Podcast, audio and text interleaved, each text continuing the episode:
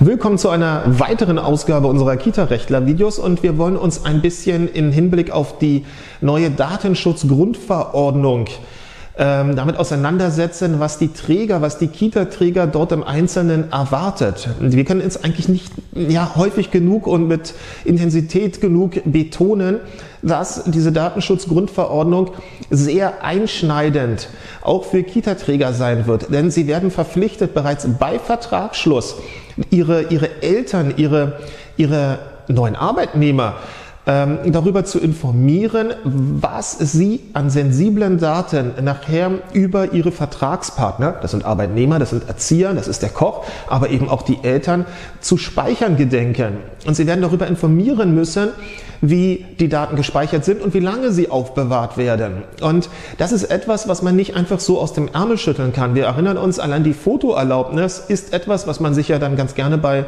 Unterzeichnung des Betreuungsvertrages auch von den Eltern geben lässt. Aber da gibt es auch einen bunten Strauß an Formulierungsmöglichkeiten und die meisten, das wissen wir aus Erfahrung, wenn wir damit immer wieder zu tun haben, sind gelinde gesagt rechtlich nicht gerade besonders toll.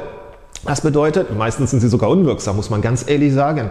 Das heißt also, die Hinweisverpflichtung für Kita-Träger nach der Datenschutzgrundverordnung ist doch recht weitgehend und man sollte schon sehr genau wissen, welche Daten man erhebt, wie man sie speichert und wie lange man sie dann aufbewahrt, um am Ende wahrheitsgemäß und damit auch datenschutzkonform Eltern wie auch Arbeitnehmer, das ist immer unterschiedlich, ne? das sind ja andere Daten, die man von den Arbeitnehmern hat als von den Eltern, ähm, und sie darüber zu informieren.